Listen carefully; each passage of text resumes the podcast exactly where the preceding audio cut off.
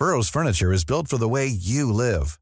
From ensuring easy assembly and disassembly to honoring highly requested new colors for their award-winning seating, they always have their customers in mind. Their modular seating is made out of durable materials to last and grow with you.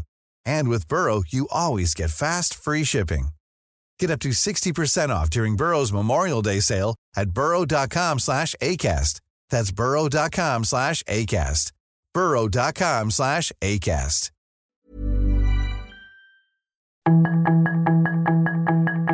Tarde a tarde, lo que necesitas saber de forma ligera con un tono accesible. Solórzano, el referente informativo.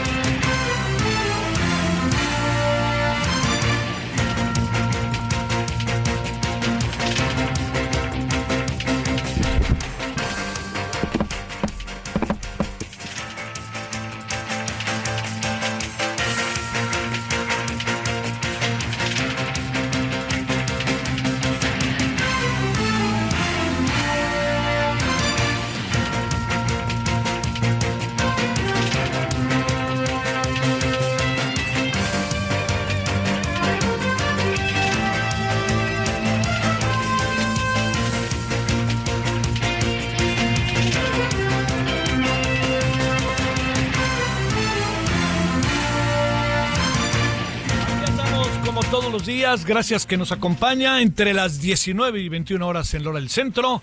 Le agradecemos profundamente que esté en este inicio de semana. Ya estamos en octubre, 2 de octubre no se olvida. Ya que andamos como todos los días. Pero ahora andamos en verdad con algo que nos llena de gusto, de satisfacción y nos permite ensanchar el proyecto de radio del Heraldo que para nosotros es tan importante. Y estamos en un lugar por excelencia de este país, que es Acapulco. A partir de hoy, ahorita ya le contarán a usted quién sabe, estamos en el 88.9 de FM y este Heraldo, ah, es Heral- Heraldo Radio Acapulco, Heraldo Radio Acapulco y Heraldo Radio Acapulco en las diferentes redes sociales. Bueno, le quiero agradecer eh, muchísimo que esté con nosotros. Eh, en la medida en que uno va expandiéndose, crece, y se lo digo con sinceridad, la responsabilidad, ¿no? Entonces, algo que es muy importante es que el proyecto del Heraldo, y mire que estoy delante de quien lo he echado a andar de radio, es eh, desconcentrar y desconcentrar y desconcentrar, ¿no? Ver las cosas, sí, desde la capital política del país, pero verla desde muchos otros ámbitos. Entonces, aunque no lo crea, yo ahorita no voy a hablar le toca a otros. De saludo servidor Javier Solórzano como todos los días y le agradezco. Bueno, está con nosotros hoy eh, para que iniciemos todo este proceso. Eh, Adrián Laris, que es nuestro director general de Heraldo Radio, siempre es un gusto ahora verte aquí. Por fin se me hizo. Muchas gracias, mi querido Javier. Muchas gracias. Es un enorme gusto. También con nosotros está eh, Francisco Rodríguez, director general de Grupo Radio Visión 88.9 FM y 94.7 FM, Chilpancingo, Heraldo Radio Acapulco. Ahorita nos contarán todo eso, me creo, Paco. Muchas, muchas gracias. Y nos acompaña también, que agradecemos profundamente, eh, Ren- René Poselt, director de comunicación social del gobierno del Estado de Guerrero. De lo que se trata inicialmente, y a esto le vamos a dedicar los minutos iniciales de la emisión, en nombre, gracias en nombre de todos y de todos y de todo este equipo maravilloso de acá, que en verdad que se los agradezco mucho. Han sido muy abrumadores en su generosidad, me intimidan, este, pero bueno, mi querido Adrián, nos echamos a andar. Muchas gracias, Javier. Antes que nada, quisiera eh, saludarte a ti, a todo el auditorio, saludar a mi querido amigo Paco, aquí con quien hemos formado esta gran alianza, y desde luego a René. René, muchas gracias aquí por recibirnos en esta maravillosa ciudad de Acapulco, y te pedimos por favor que le mandes un gran abrazo y un saludo a la gobernadora del estado. Y platicarte, Javier, que estamos muy contentos, justamente como ya lo mencionabas anteriormente, hemos conformado esta gran alianza con Paco Rodríguez, quien ya es un radiodifusor muy importante aquí en la zona. Estamos muy orgullosos de estar en la 88.9 de FM, aquí en la gran ciudad de Acapulco. Hace algunos meses, aproximadamente nueve meses, corrígeme si estoy equivocado, mi querido Paco, iniciamos transmisiones también en, el Heraldo Radio Chilpancingo y ha sido eh, algo muy bueno. Las audiencias nos los han confirmado al tenemos una eh, gran audiencia en el estado de Guerrero, estamos muy contentos por eso platicarles un poco a nuestras audiencias que hemos crecido nuestra cobertura a lo largo de estos cuatro años aproximadamente que llevamos al aire desde nuestra estación piloto, la 98.5 de FM en la Ciudad de México. Eh, nos continuamos expandiendo y hoy en día estamos muy contentos de llegar al maravilloso estado de Guerrero, mi querido Javier. Eso es este importantísimo por todo lo que significa ahorita que platicábamos de nuestras experiencias este, turísticas de jóvenes o de niños, pues uno siempre tiene Acapulco en el frente, ¿no? Además de lo que significa el crecimiento del puerto, la gente del puerto, que esto, además la riqueza política, ¿no? Que últimamente se ha dado, ¿no? En el puerto y además estar presente cuando empieza a haber una gran competencia, eso nos pone en sus marcas listas fuera, ¿no, Adrián? Es correcto, y yo creo que algo que va a ser muy bueno para esta estación y para lo que estamos haciendo aquí en la alianza con Paco es que vamos a tener eh, los contenidos más importantes eh, desde el punto de vista nacional, pero los vamos a complementar con el punto de vista local con las audiencias. Las audiencias quieren saber qué es lo que está pasando en la zona, en sus casas, en sus avenidas. Y entonces complementar con un buen contenido nacional y un buen contenido local, con los mejores locutores de la Ciudad de México y con los mejores conductores eh, de Acapulco, va a ser yo creo que la técnica ganadora. Y ahorita nos va a platicar un poquito más Paco de cómo van a ser los contenidos, o cómo son más bien ya hoy, los contenidos locales que ofrece la 88.9 de FM aquí en la ciudad de Acapulco. A ver, Paco, ¿cómo le has venido haciendo? Gracias, gracias. Ahora sí que, ¿cómo le has venido haciendo todos estos años, Paco? Bueno, pues nos encomendamos a Dios principalmente para que nos ilumine y podamos hacer bien las cosas y estar, por supuesto, que eh, necesidades de la gente, lo que quiere escuchar, lo que la audiencia quiere saber y, por supuesto, siendo objetivos siempre la información que estamos otorgando a la ciudadanía que nos hace favor de, sintonizar alguna de las frecuencias que tenemos, particularmente esta de Heraldo Radio 88.9, que a partir de hoy, con mucho gusto, iniciamos y agradecerle, por supuesto, a Adrián toda su confianza, todo el apoyo, la solidaridad que ha tenido con nuestro grupo de comunicación y decirle que vamos a hacer las cosas bien. Ya somos equipo porque hace el año pasado iniciamos operaciones en Chilpancingo. Vamos a tener un noticiero simultáneo, se va a hacer aquí en Acapulco y se va a escuchar también en la zona centro del de, el estado. Qué bien. Esta frecuencia se escucha ah, es una región ubicada en la costa chica de nuestro estado de Guerrero. En total son aproximadamente 16 municipios en las que nos vamos a estar escuchando. Es una audiencia bastante amplia y tenemos nosotros el compromiso definitivamente de informar siempre de manera eficiente a la ciudadanía. Y agradecerte, mi querido Adrián, la confianza y por supuesto a Heraldo, al Heraldo Radio allá en la Ciudad de México, la confianza que han depositado en nosotros eh, al compartir eh, el nombre de El Heraldo. Créeme, eh, mi querido Javier, que vamos a hacer lo mejor posible, lo mejor humanamente posible, con este gran equipo de comunicadores que tenemos en el municipio de Acapulco. Les estaba comentando que tenemos aproximadamente 25 programas propios en las ah. cinco frecuencias ah, que, que, representamos. Somos el, el, segundo lugar en el estado de Guerrero en dimensión, con cinco frecuencias, y somos el primer lugar en contenido en el estado de Guerrero queremos seguir trabajando y queremos seguir construyendo eh, puentes de comunicación con toda la ciudadanía y eso es lo que más nos interesa, mi querido Javier. ¿Cuál sería entonces la cobertura? Estamos hablando de, pues de, ¿cuántos municipios? Eh, 16, 16 municipios aproximadamente, gran parte de la zona con centro. Una orografía complejísima. Una orografía bastante complicada. Eh, los municipios de la zona centro de eh, la base que tenemos aquí en Acapulco, completamente todo lo que es Costa Chica, pasando todos los municipios y terminando con Markelia. Markelia hacia la Costa Chica es un municipio más, está Ometepec y es el que colinda ya con Oaxaca, en la zona sur de, nuestro estado de Guerrero. Y estamos poniendo lo mejor de sí, estamos poniendo lo mejor de todos, hacemos un esfuerzo para hacer un buen trabajo las chicas que están en redes sociales, los compañeros que están aquí, operadores que están también haciendo su mejor esfuerzo. Oye, muchos de ellos resultó que los conocía sí, sí, de la vida profesional. ¿eh? Sí, y está este también los que están en, en, las vialidades, en las calles, eh, recabando las notas para que nuestros locutores las puedan ir comunicando. Es lo que nos interesa, que tengamos esta cercanía con la gente, que, se, que, el, que el ciudadano tenga esa confianza que nos llame por teléfono. Tenemos un teléfono en cabina, tenemos un número de WhatsApp en cabina también. En cada una de las cabinas que tenemos es así, una línea telefónica y un WhatsApp de, disponible para todos, para cualquier mensaje que nos quieran enviar.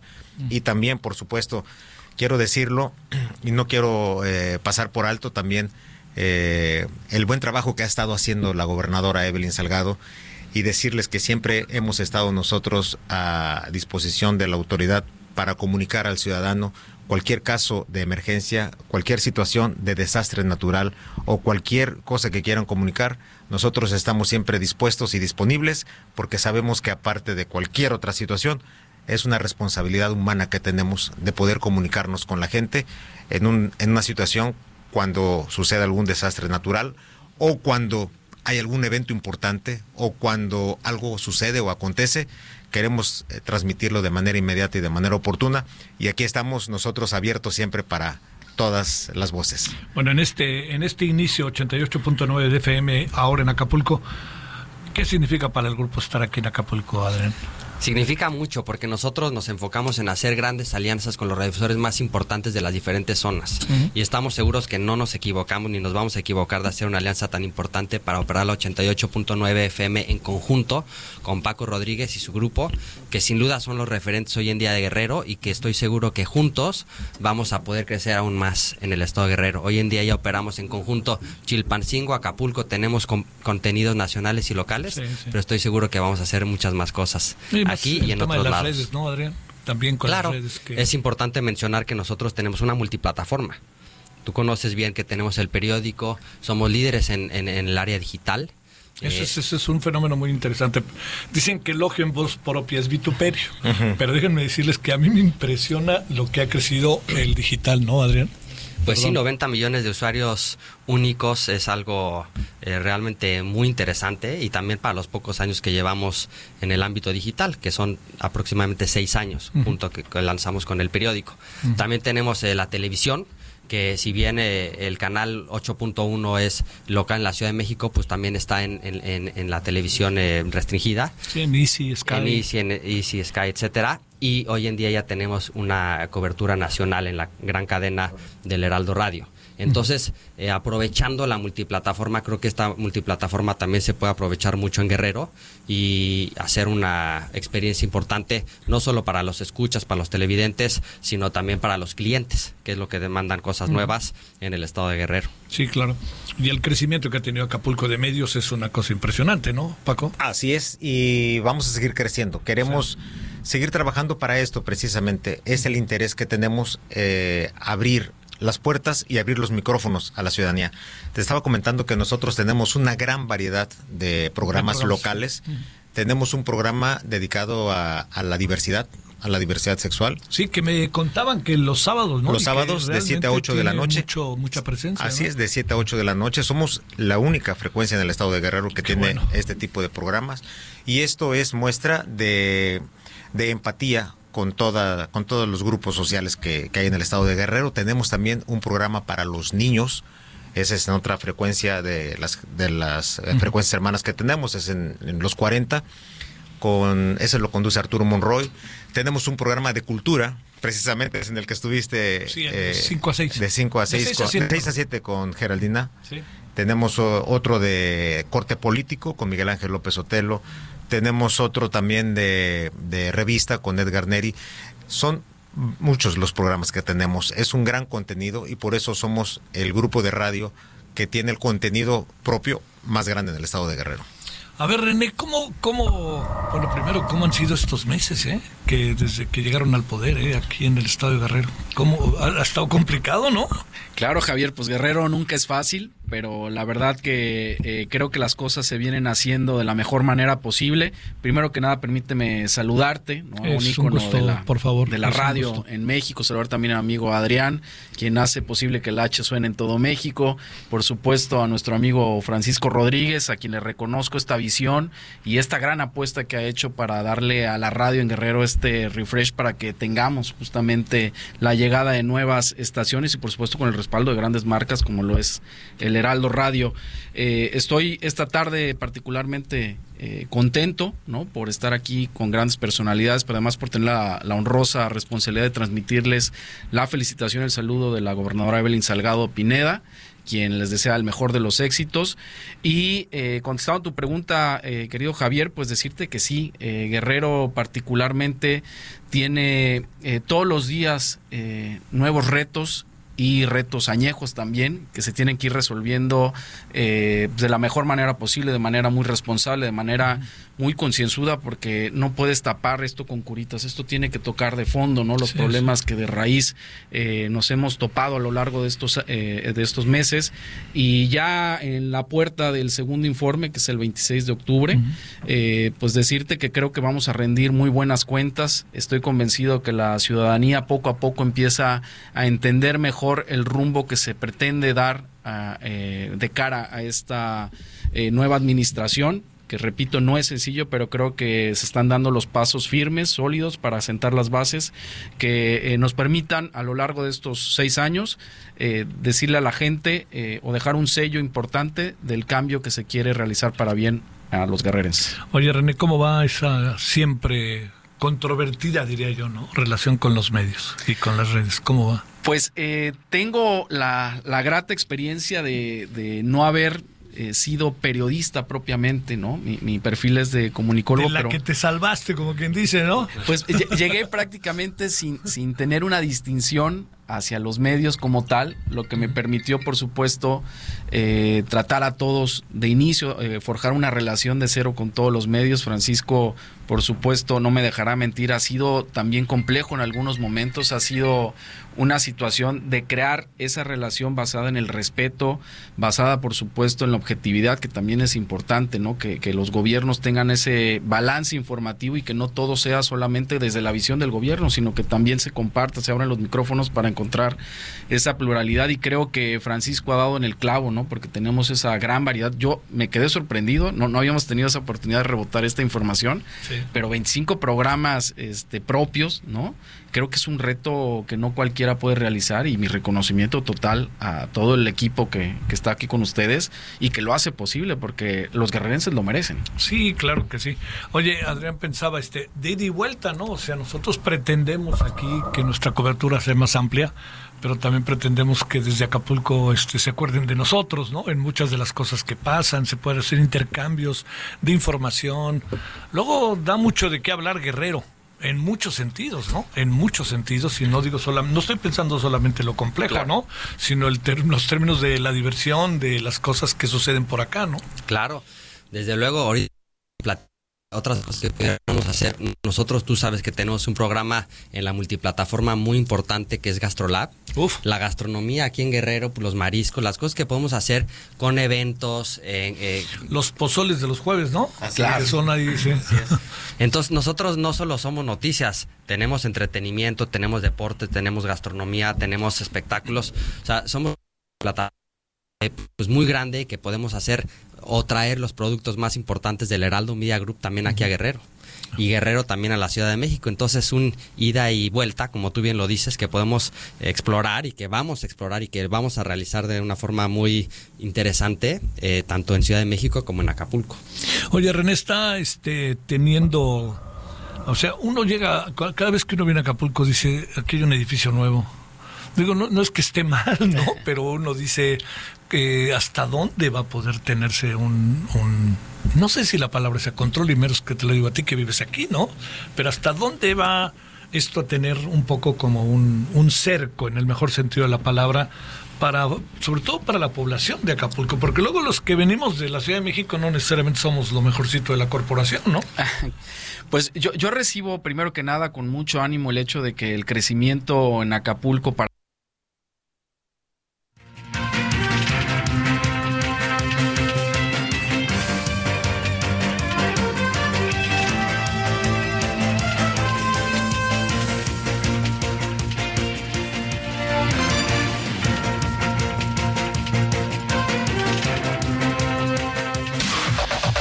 La información de último momento en el referente informativo.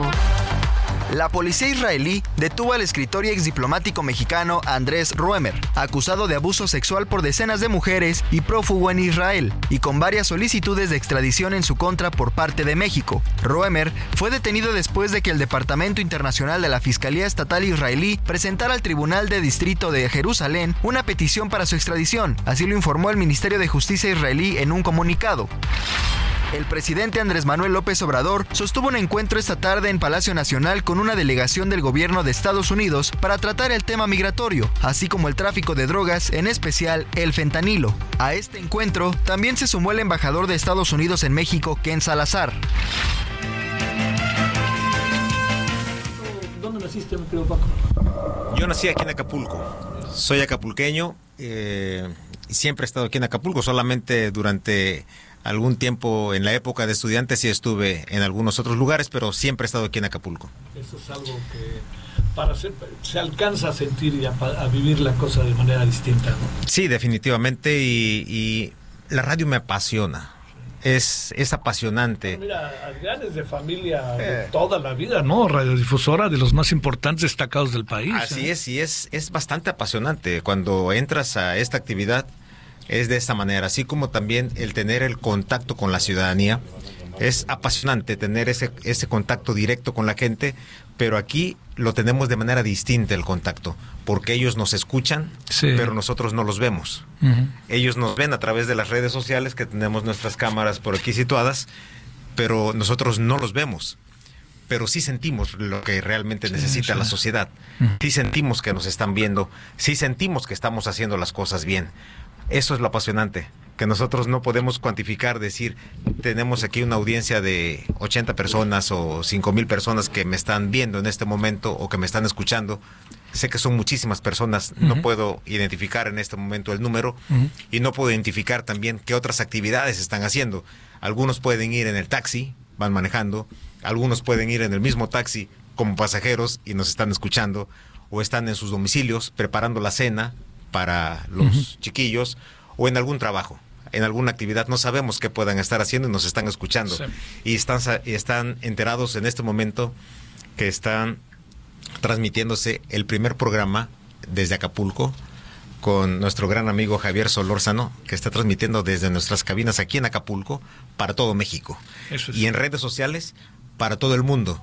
Porque en la página de Heraldo, como bien lo estaba diciendo Adrián, Ese es un fenómeno, ¿eh? fíjate, eh, ahí este Solórzano, el referente informativo.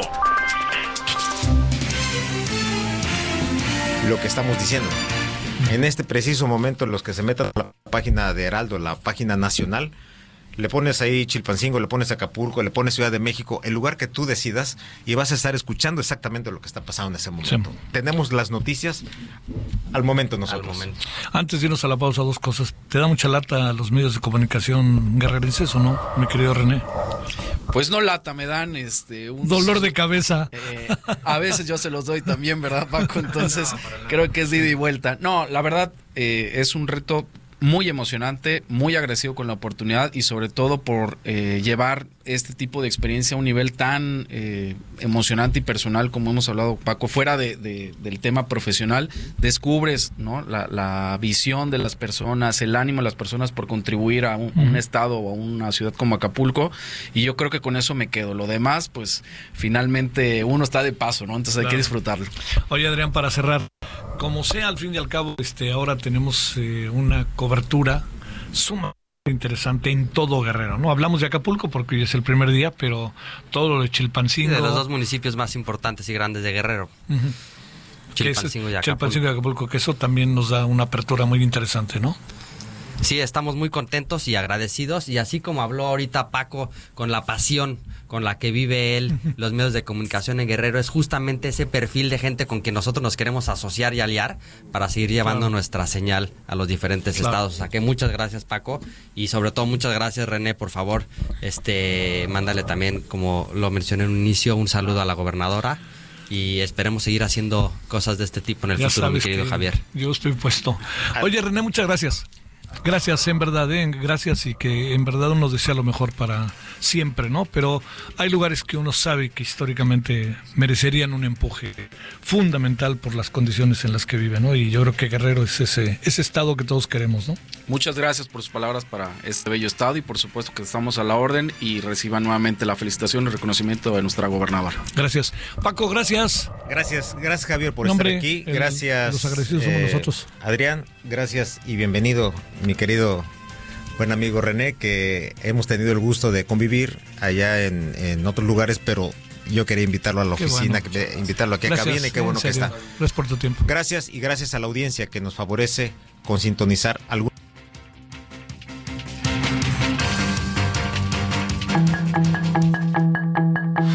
El referente informativo regresa luego de una pausa.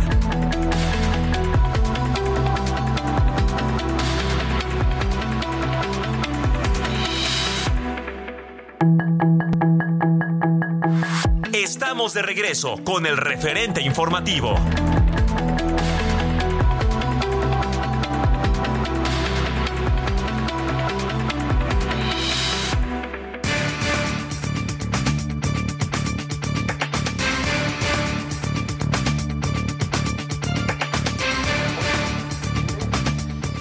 Bueno, estamos de vuelta desde Acapulco 88.9 de FM. Aquí estamos desde hoy transmitiendo desde el puerto de Acapulco, Heraldo Radio. Eh, vamos a estar desde las 19 hasta las 21 horas en hora del centro. Nos va a perdonar, pero ahora sí no nos da tiempo de regresar para hacer eh, televisión. Pero sí le quiero decir algo que es importante es eh, la, la clave de esto está en que si es Acapulco que es sin la menor duda de enorme relevancia el puerto pero también está con Chilpancingo que esas son dos plazas que si nos atenemos a la densidad de población son las que tienen mayor eh, población del estado de Guerrero eh, esto nos da una ventaja enorme, ¿eh? nos da una ventaja enorme por lo que significa, sin perder de vista la relevancia de Cihuatanejo, de Iztapa, de Tasco, en fin, de Iguala, de todas estas, eh, de todos estos municipios que juegan un papel muy relevante. Bueno, eso es lo primero. Lo segundo que le quería decir es, este, eh, uno, uno quisiera que, que, que este Acapulco de hace muchos años, muchos años, reviviera. Pero yo creo que lo hacemos por nostalgia. Ese Acapulco hay que tenerlo en la memoria. Y nada más. Cuando le digo y nada más, es y nada más. ¿Por qué se lo digo? Porque sería negarnos la evolución y la transformación. El gran asunto a los que tenemos que señalar es a muchos gobernantes que no hicieron lo que debían que abrieron puertas a hechos que hoy a la distancia merecen una severa crítica. Pero yo le diría, la gente de este puerto es sinceramente una maravilla. O sea, ¿quién echa a andar Acapulco? Eso es lo que uno se pregunta siempre, ¿no? Pues lo echa a andar. A mí no me gustan mucho las motos este, en la arena, pero bueno, los echan andar los que rentan las motos en la arena, los echan andar las señoras que se quedan masaje, las señoras que venden cosas, los echan andar la persona que le atiende en el hotel al que usted va, la persona que hace el servicio, las personas, las personas que tienen pequeños comercios y que viven en colonias populares y que desde ahí se está toda una producción para todo el mundo y son las personas que sábado y domingo corren a la playa con enorme emoción porque es, van, a, van a sus playas, a su puerto. A veces los que dañamos mucho las cosas somos los turistas y yo creo que ahí hay que ponerle, diría yo, a ese tema hay que ponerle siempre focos rojos. Pero mire, yo, eh, perdón, en primera persona, yo aquí conocí el mar, ¿no? Este, yo creo que muchos de nosotros nos pasó. Es el lugar de la primera vez de muchas cosas. Y también le quiero decir que cuando, este, cuando uno venía, eh, donde está hoy el Parque Papagayo, había un hotel.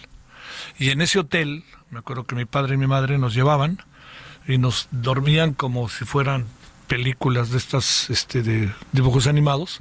Juntaban dos camas y ahí nos colocaban a los cuatro para que pudiéramos dormir y cupiéramos todos. Pero el parque el Hotel Papagayo era una maravilla. A mí me parecía que no había cosa más importante en Acapulco que el Hotel Papagayo.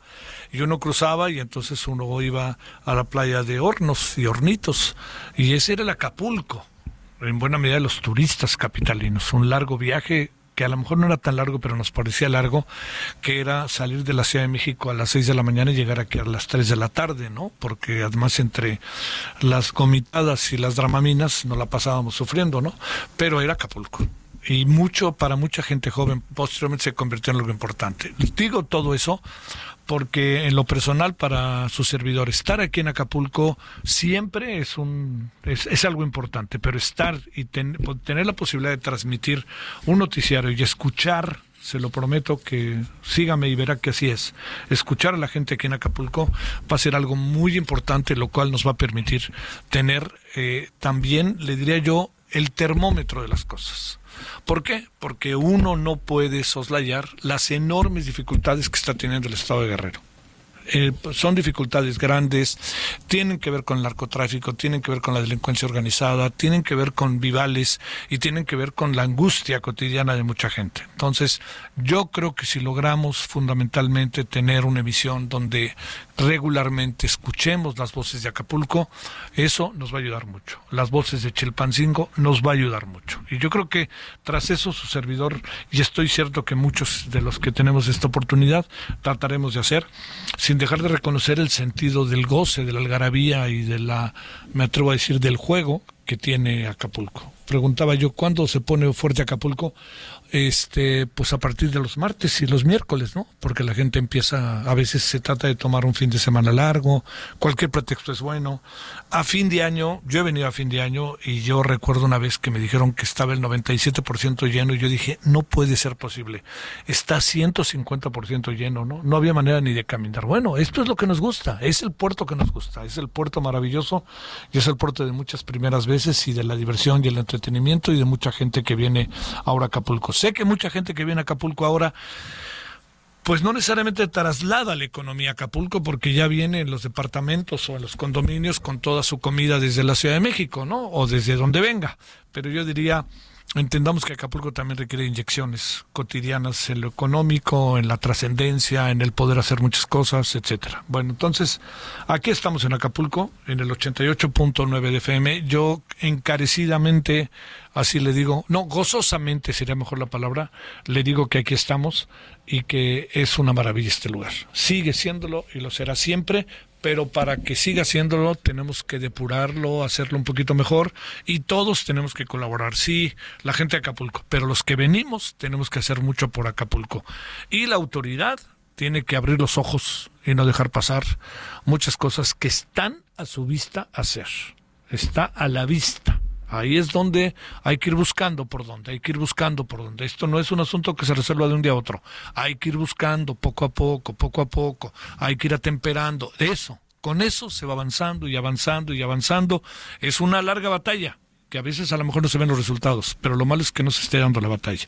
Bueno, pues aquí andamos entonces en el 88.9 eh, de FM aquí desde Acapulco y si le parece, este, bueno, vamos a otros asuntos. Hay muchos otros temas para abordar, ¿eh? Por cierto, le quisiera decir, hay muchas otras cosas que, que valdría la pena hoy dedicarse un ratito a ellas, se lo digo con mucha claridad, pero por lo pronto, si le parece, eh, para mí siempre es un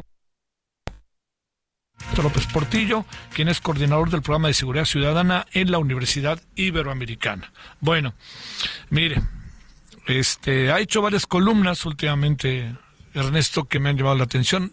A veces este dan muchas ganas de conversar y conversar con él de ciertos temas, pero el de hoy sí dije que no nos pase de largo, que tiene que ver con el obviamente con el tema de seguridad y este habló hoy en su columna si está agotada la estrategia afectiva de distracción, ¿no?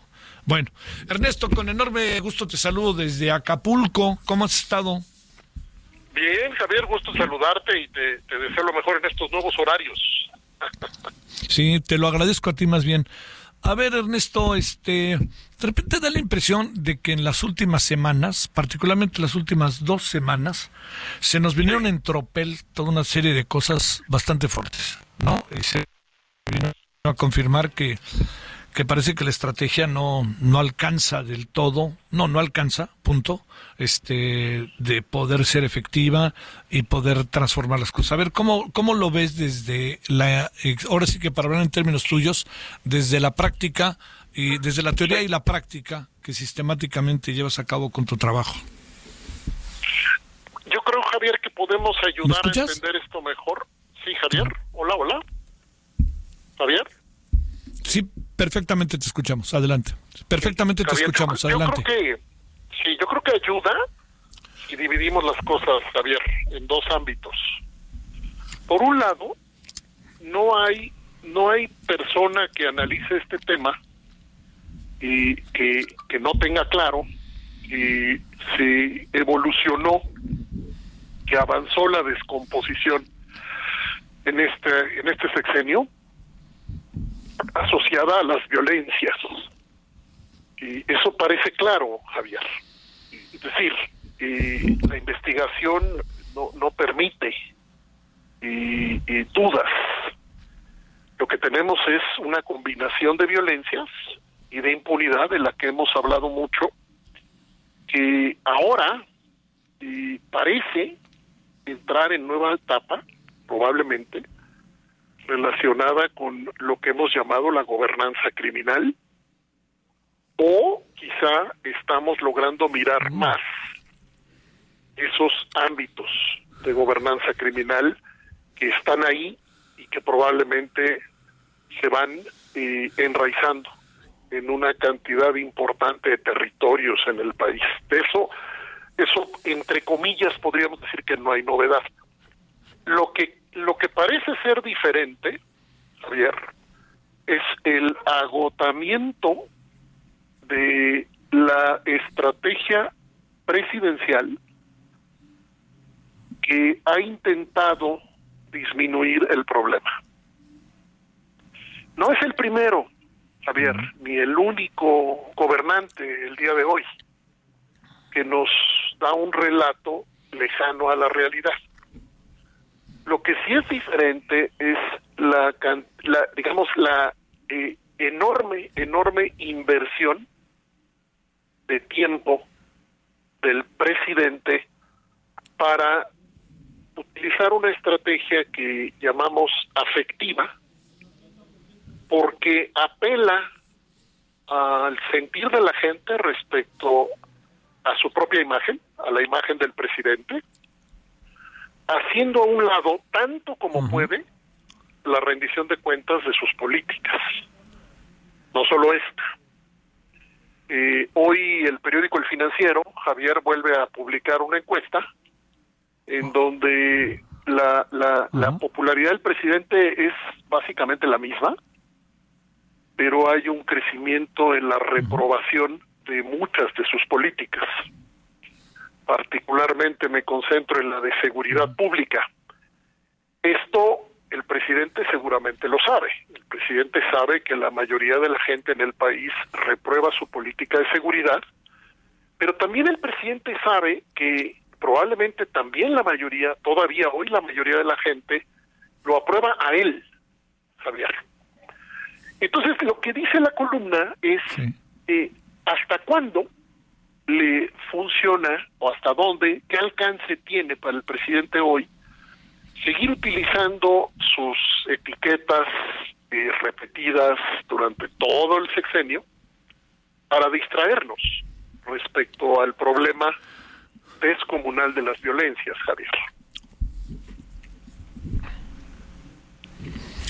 Oye, este, es que esta, esta encuesta me, también me llamó la atención porque hay varios renglones en que el presidente eh, no, no aprueba, ¿no? Estoy, el tema de salud, el tema corrupción, hay varios que no, no, no acaba de ajustar, que es esta paradoja, un presidente per se popular, pero un presidente que a la hora de gobernar no necesariamente califica de la misma manera que su popularidad. Y la paradoja tiene otro componente, Javier. Y también lo puse hoy en, la red X, antes Twitter, es esta otra paradoja, que es la paradoja militar. Es decir, sigue sin alterarse la confianza hacia las Fuerzas Armadas, a pesar de que se reprueba la política de seguridad a cargo de las Fuerzas Armadas.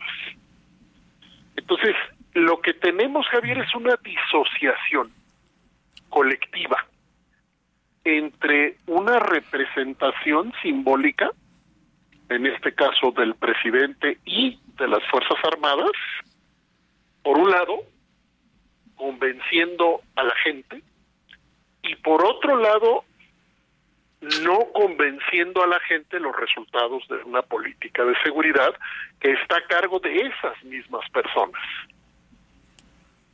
Entonces, es, es, es una pregunta enorme que nos hacemos, porque esto no tiene quizá precedentes, cuando menos en términos de su claridad, de su profundidad, donde los resultados la política pública y sus resultados queda por un lado y la evaluación de los actores queda por otro lado. Esto es contraintuitivo, Javier, porque se supone que, que lo que se evalúa de un gobierno pues son sus resultados, Javier.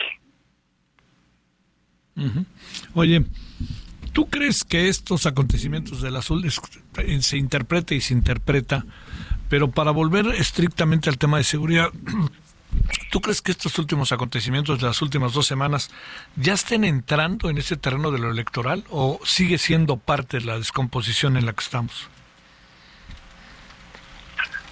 Pues no podemos contestar, pero tu pregunta sí es, sí es muy importante porque lo que sí sabemos, Javier, es que ha habido ya violencia política en México y le llamamos violencia política a aquella que tiene fines asociados con la lucha por el poder.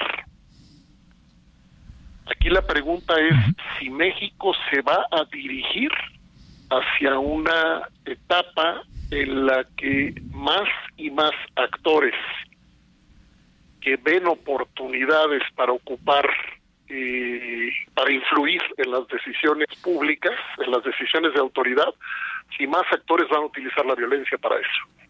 Eso es lo que no sabemos, pero sí hemos podido ya, la investigación sí ha documentado que esta violencia político-electoral ha crecido. Entonces, pregunta, ¿hay reacomodos políticos ya el día de hoy que tienen que ver con las próximas elecciones y que están asociados a eventos de violencia? Mi hipótesis es que podría ser, Javier, pero por supuesto no lo puedo afirmar. Claro, claro, claro.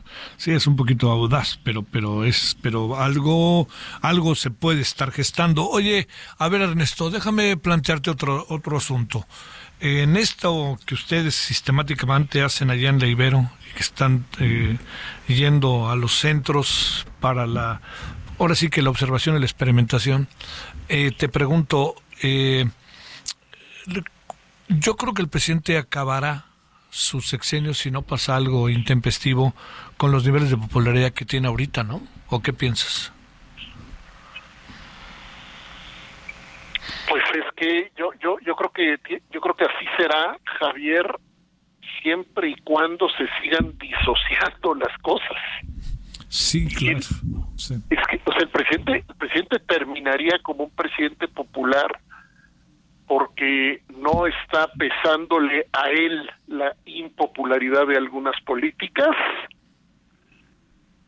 porque lo que al presidente le importa es en lo que ha invertido y lo que ha logrado es ese vínculo afectivo masivo con una expectativa no fundada en la evidencia y los resultados sigue creyendo en él. Cuando menos en muchos temas, quizá no en todos, pero por ejemplo en salud y en seguridad, yo te diría que ahí contundentemente la gente está haciendo a un lado su experiencia, su vivencia, para evaluarlo a él, cuando menos mucha gente. Y si esa disociación se mantiene, Javier, pues, pues así cerrará el sexenio, ¿sí?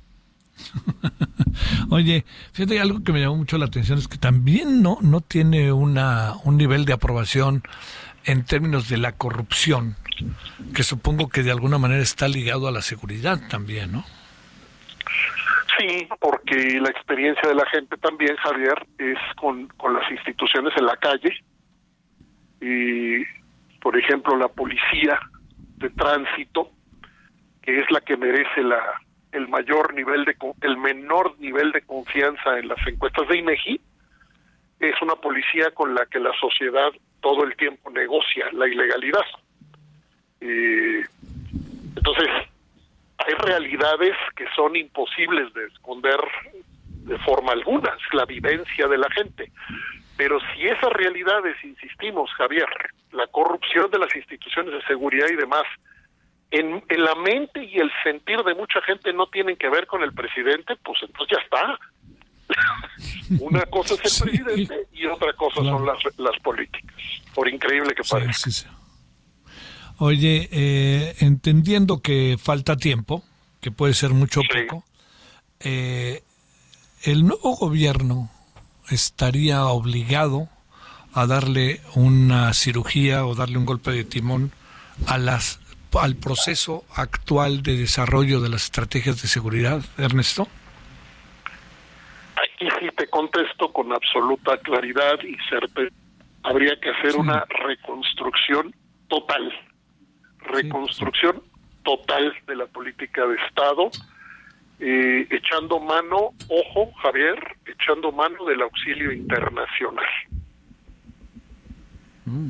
No nos no quieren, pero no quieren. No, lo, pues, pues si no quieren, van a seguir los equilibrios que protegen la impunidad y nunca vamos a salir del hoyo porque el pacto de impunidad que atraviesa todos los colores políticos va a seguir va a seguir gobernándonos, Javier.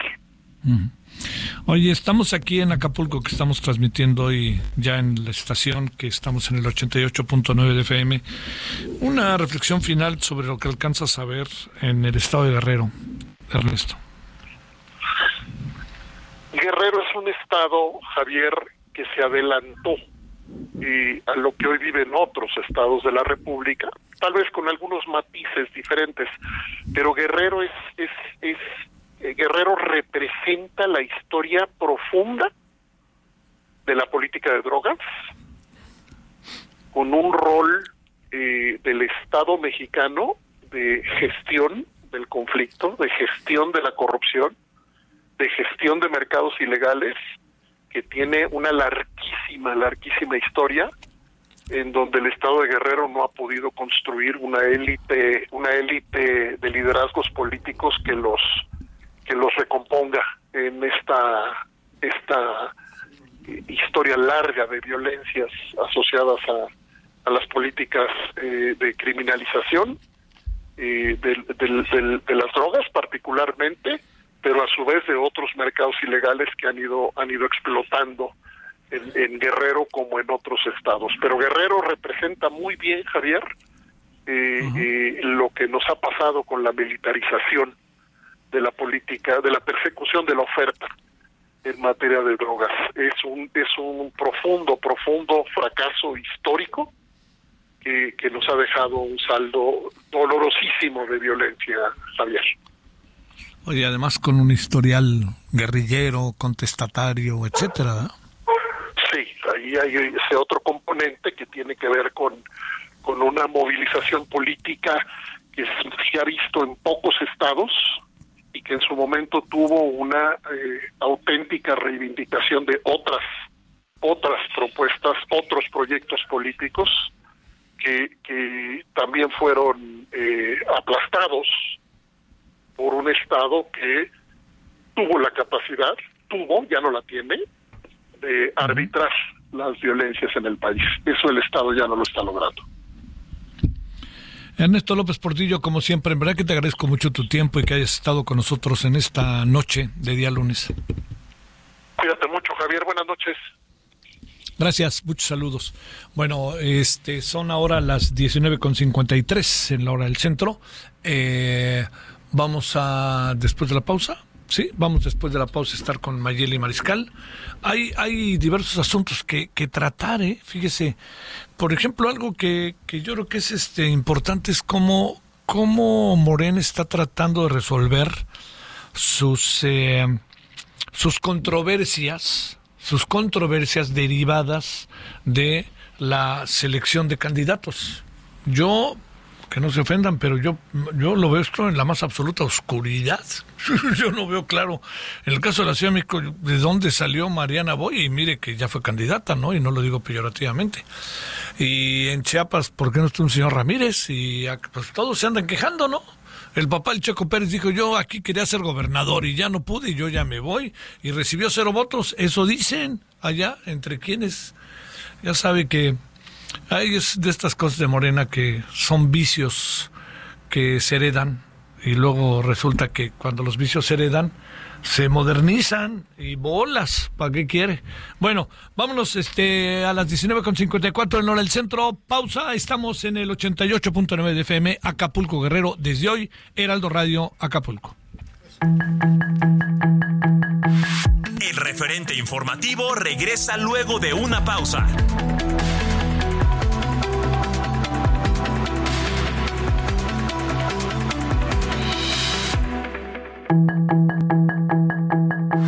Estamos de regreso con el referente informativo.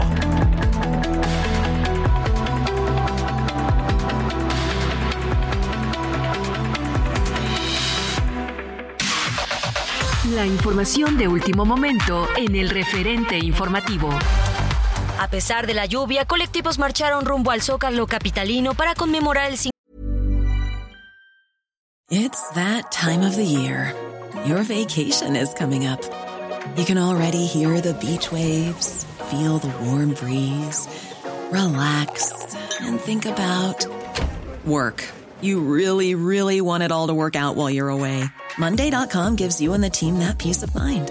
When all work is on one platform and everyone's in sync, things just flow wherever you are. Tap the banner to go to Monday.com.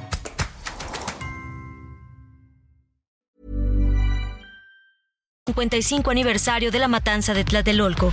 Este 2 de octubre, luego de que todos los contingentes llegaron a la Plaza de la Constitución, integrantes del bloque negro comenzaron a realizar actos vandálicos en las inmediaciones de Palacio Nacional. Fuerza Régida, popular grupo de corridos tumbados, fue amenazado en Tijuana, Baja California, a través de una narcomanta firmada por el cártel Jalisco Nueva Generación, para desalentar su show programado para este viernes 6 de octubre, de la misma forma que fue amedrentado el cantante Peso Pluma, quien tuvo que cancelar su concierto del 14 de octubre en esa ciudad fronteriza. El líder de Morena en el Senado, Eduardo Ramírez Aguilar, afirmó que cumplirán con la resolución de la Suprema Corte de Justicia de la Nación, pero no garantizan alcanzar mayoría calificada para nombrar a los comisionados del INAI. Además, agregó que de ninguna manera debe entenderse que hay una invasión del Poder Judicial al Poder Legislativo, pues los senadores resolverán en sus tiempos, métodos y conforme a su reglamento. La Fiscalía de Jalisco confirmó la detención este lunes de un sujeto identificado como Rogelio M., señalado como probable partícipe en la desaparición de cinco jóvenes en el municipio de Lagos de Moreno.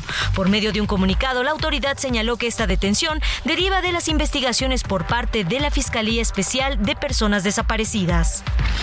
Los encuestados de Morena fueron localizados sin vida en una carretera que lleva al municipio de Huimanguillo, Tabasco, luego de que fueran privados de la libertad por sujetos armados el pasado 30 de septiembre en el estado de Chiapas. Los hechos fueron confirmados por el dirigente nacional de Morena, Mario Delgado, quien a través de redes sociales confirmó el asesinato de Cristian N. de 43 años y de José Luis N. de 23 años. Mexicana de Aviación ya puso a la venta los boletos de sus vuelos a través de su página web. Los vuelos arrancarán en diciembre de este año y los precios van desde 509 pesos, saliendo todos desde el aeropuerto Felipe Ángeles, donde será su base. La oferta incluye 20 destinos y entre la promoción de lanzamientos incluye bebida de cortesía, equipaje documentado de 15 kilogramos y la asignación de asientos sin costo extra. Catalin Caricon y Drew Weissman, que juntos identificaron una modificación química del ARN mensajero, fueron galardonados el lunes con el Premio Nobel de Fisiología y Medicina. Su trabajo permitió desarrollar vacunas potentes contra el virus que causó la COVID en menos de un año, lo que evitó decenas de millones de muertes y ayudó al mundo a recuperarse de la peor pandemia en un siglo. Sus comentarios y opiniones son muy importantes. Escribe a Javier Solórzano en el WhatsApp 5574 50 13 26.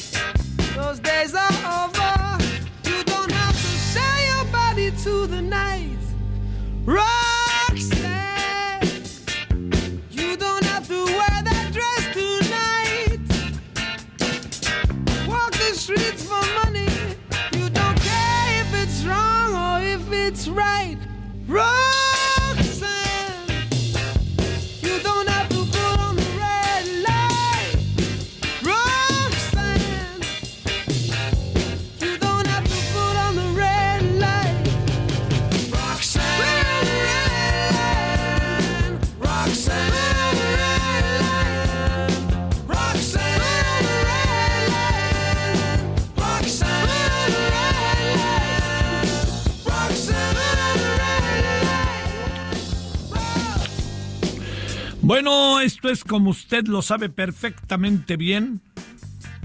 Polis. Luego ya ve que se quedó este solito el señor que encabeza Polis. Pero déjame decirle que eh, Gordon Matthew Thomas Sumner es mejor conocido pues como Sting. Esta banda que es una maravilla.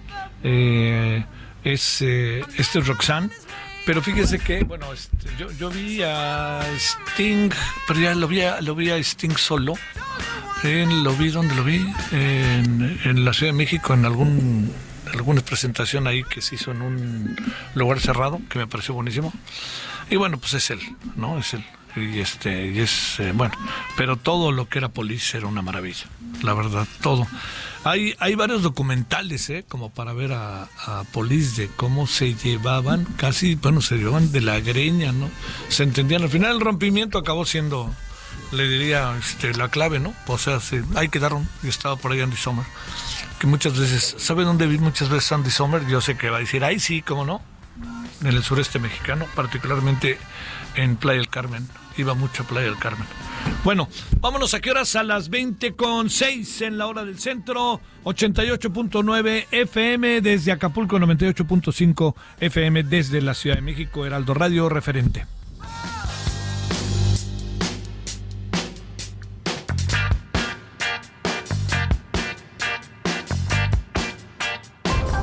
Solórzano, el referente informativo.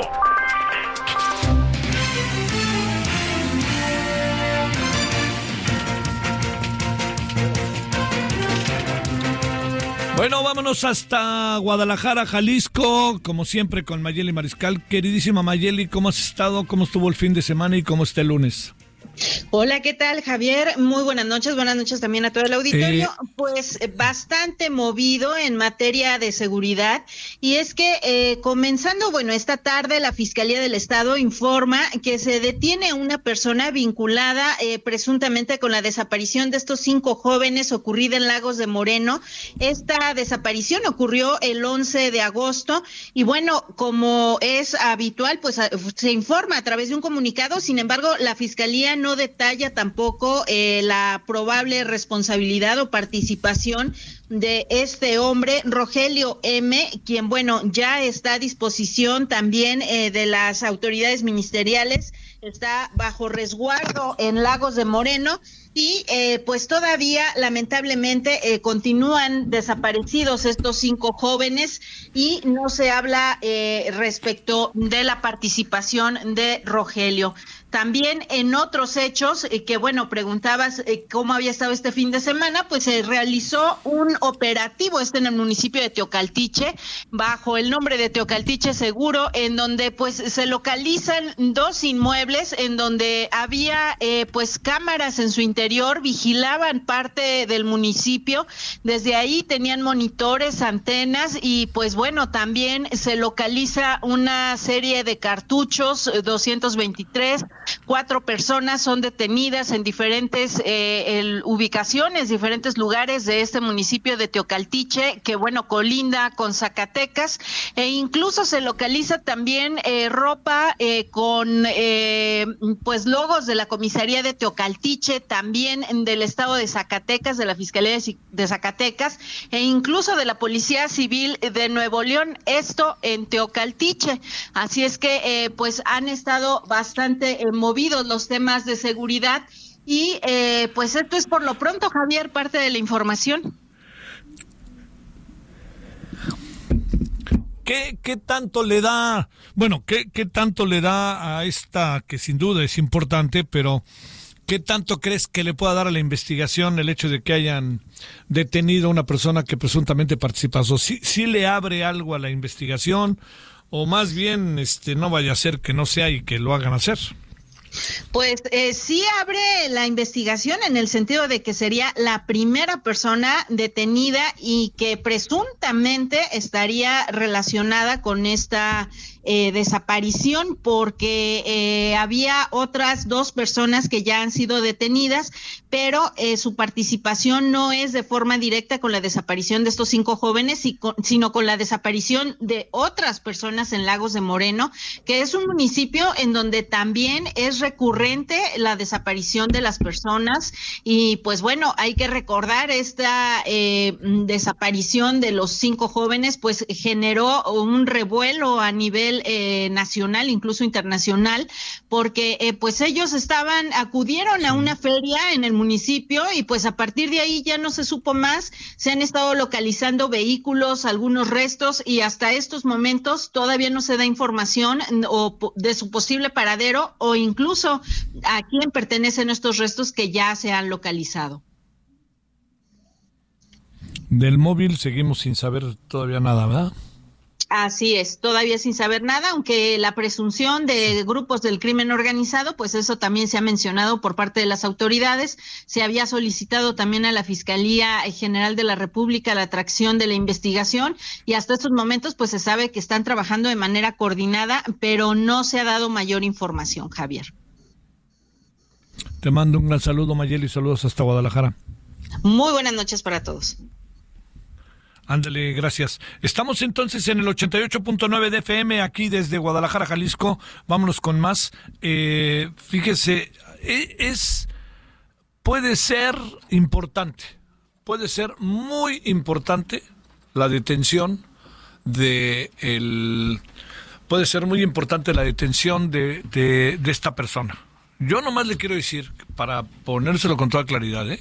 no le demos muchas vueltas. Han pasado meses y seguimos sin saber nada.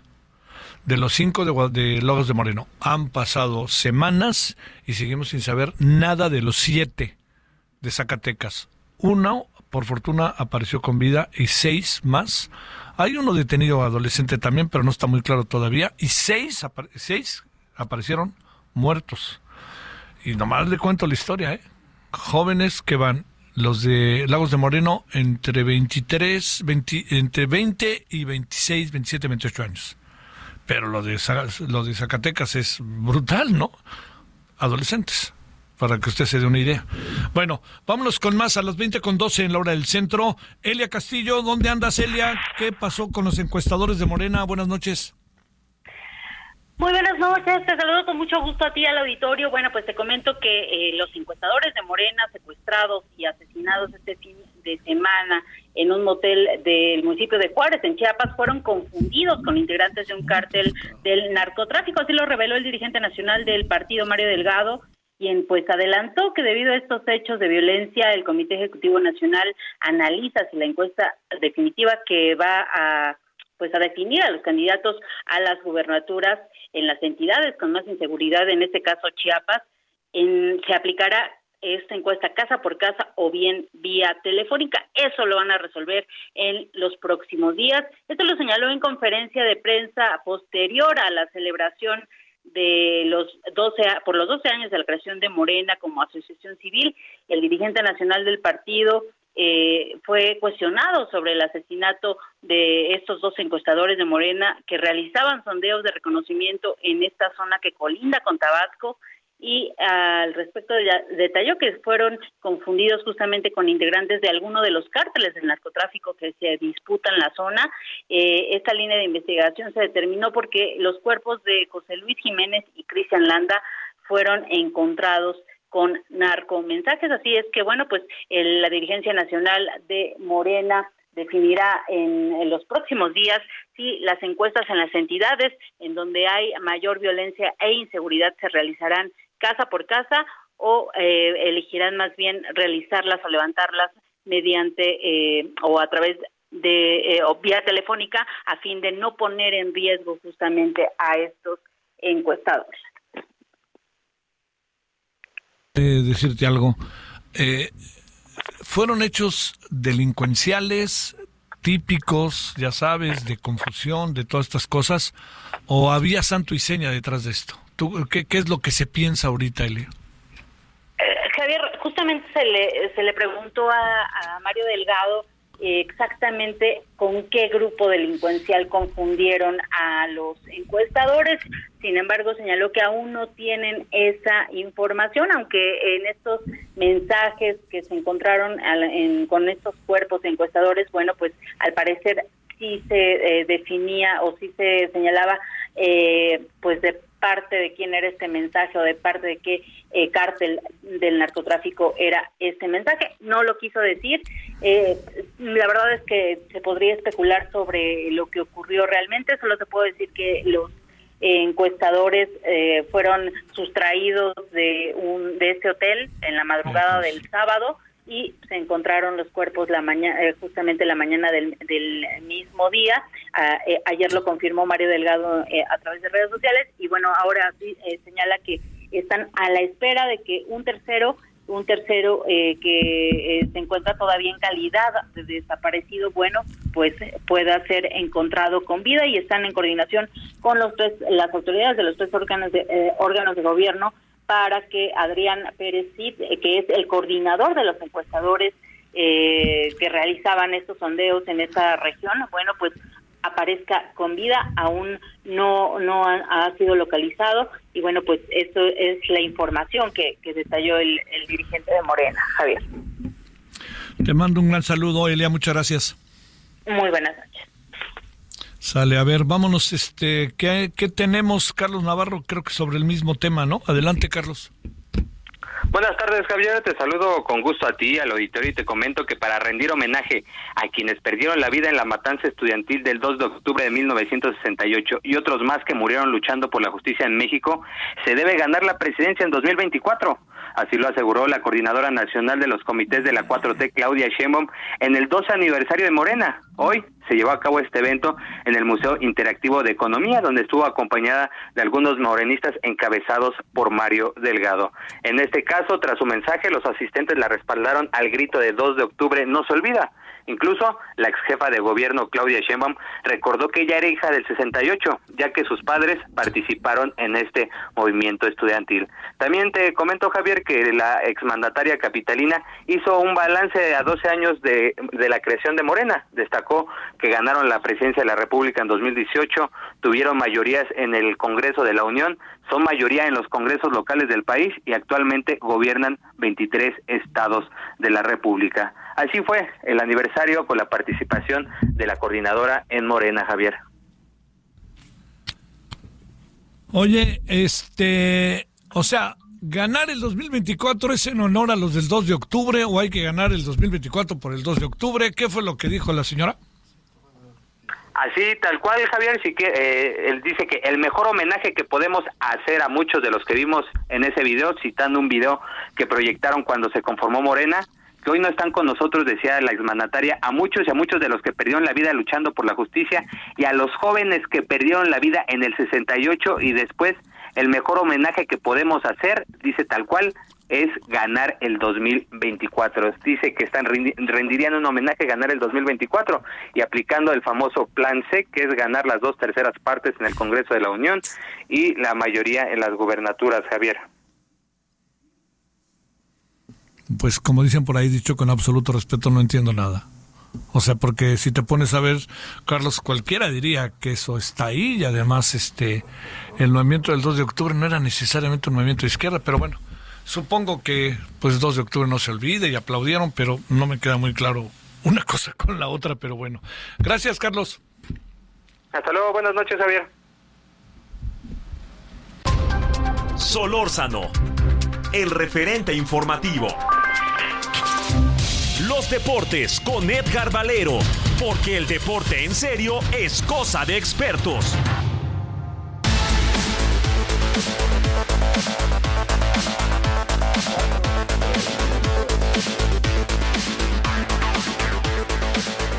Querido Edgar, entonces, ¿qué? ¿Los árbitros le ayudan a la América y esas cosas o qué fregados pasó? ¿Cómo estás, mi querido Javier? Buenas noches, amigos del referente. Pues mira, eh, el señor Antonio Mohamed debe de conocer mucho del tema porque fue técnico del América, ¿verdad? Y además los hizo campeones. Y si dice que los eh, árbitros llegan con la orden de ayudar a la América, pues eh, entonces, ¿qué, mi querido Javier? ¿Empezamos a dudar de ese título o qué hacemos? pues a lo mejor empezamos a dudar del título, ¿no? Sí, no, no, eso, oye, es una tremenda equivocación, pero ahora también, mira, eh, de acuerdo, eh, que si el penalti fue rigorista, eh, que si la patada sí existió, pero te voy a decir una cosa, al menos el América hizo cinco disparos a gol a la, a la meta del equipo de los Pumas. Los Pumas no hicieron un solo disparo a gol, Javier. ¿Cómo, se, ¿Cómo pretende Mohamed ganar un partido de esa manera? Oye, dice Mohamed que esperaba más del América, que el América salió a especular y no sé qué. Ahora sí que me, sorprendió un poco un entrenador que, sin que no sea explosivo, parece sensato. Bueno, pues eh, mira, lo que pasa es que también eh, con la baja de Valdés, eh, el regreso de Henry Martín y, su reacomodo a la alineación, pero todavía esto se sigue ganando con, con goles, Javier. ¿no? es como el boxeo y las decisiones polémicas como la que vimos el sábado. Eh, y el América, de una forma u otra, ya es el líder del torneo, eh, está encadenando resultados, mientras que Pumas, teniendo el potencial, lo vemos que está subido en la montaña rusa. Buenos partidos, seguido de malos partidos, pensamos que, que ya va a despegar y se atora y al final de cuentas eh, es un torneo en el que se está apretando todo en la parte alta de la tabla, Javier, como lo platicamos el viernes, porque vamos, eh, el Toluca incluso que, que, recibió a las Chivas y que pasó un poquito lo que te dije, ¿no? Yo no sé si, si está de oferta Nacho Ambriz y decide ayudar a los que llegan mal, pero Chivas sacó el empate de una forma o de otra, con más cambios de Paunovic, y ahí están metidos eh, pues ocho equipos, bueno, seis para ser exactos, del 3 al 8, eh, peleando posiciones en un torneo muy cerrado que va a ser muy emocionante el final de la campaña, Javier. Bueno, oye, ¿qué más tenemos en el deporte este fin de semana? Bueno, pues eh, por lo pronto, Javier, el hecho de que el Canelo Álvarez eh, dio una de las peleas más feas, mira que da peleas feas el Canelo, pero esta es probablemente la peor, y ante un rival que reconoció tácitamente que como sintió la pegada del Canelo Álvarez en los primeros rounds, pues simple y sencillamente se dedicó a sobrellevar la, la batalla y al final de cuentas eh, decepcionante, absolutamente decepcionante el tema. Eh, el Canelo sí gana, pero sin convencer, en medio de muchas críticas. Eh, la verdad es que el Canelo está entrando en la curva descendente de su carrera en las últimas 10 peleas solamente ha podido noquear a tres rivales, lo cual ya es grave, Javier, y ahí además eh, incluye una polémica decisión con Gennady Golovkin, la derrota con eh, Bivol, eh, y la verdad es que ya no hay mucho que decir del Canelo si no se decide en sus últimas peleas a, enfrentar a rivales de primer nivel. El legado está en riesgo, porque no importa cuántos millones de dólares haya ganado, ¿no? Eso no queda en el récord de, de, como boxeador era lo que haya hecho enfrentando a boxeadores de nivel, Javier. Oye, este, pero sí, su cartera está padrísima, ¿no?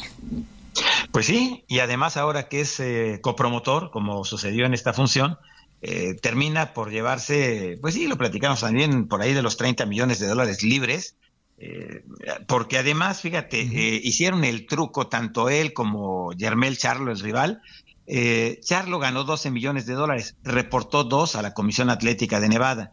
El Canelo eh, tenía garantizados 30 millones de dólares por, por pelear. Eh, reportó que ganaba 5 y todo lo demás lo va a ingresar a través de, de su empresa eh, como promotor, en fin, dándole la vuelta a todo lo que se puede para pagar menos impuestos y para llevarse más dinero. Entonces, y ya está en ese nivel en el que puede, puede efectivamente eh, sí. darse el lujo de, de, enfrentar a quien quiera, Javier. Oye, entonces, ¿qué? ¿Faitelson, André Marín y Rafa Puente Chico se van a Televisa, sí o no?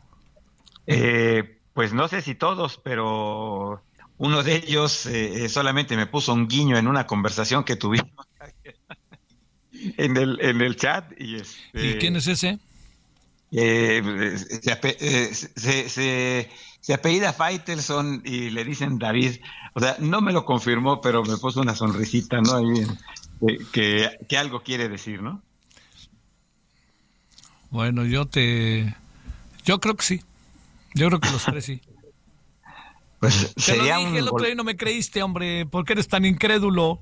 Eh, sí, Javier, este, prome- Ya prometo que no a voy. Muriño.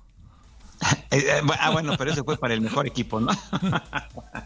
Oye, lo, lo de, O sea, lo de. Faitelson, eh, ojo que eh, la forma como ha crecido, y sabes que le hicieron una entrevista el fin de semana, quejándose amargamente de que José Ramón le carga la mano, porque literalmente, como lo sigue viendo chiquito, a pesar de que dice David, ya tengo casi 55 años, y José Ramón me sigue viendo Dale. chiquito, entonces por eso es conmigo con el que se mete, ¿no? Bueno. Te mando un gran saludo, Edgar. Gracias, Javier. Nada más decir que ya Pausa. tiene. El referente informativo regresa luego de una pausa.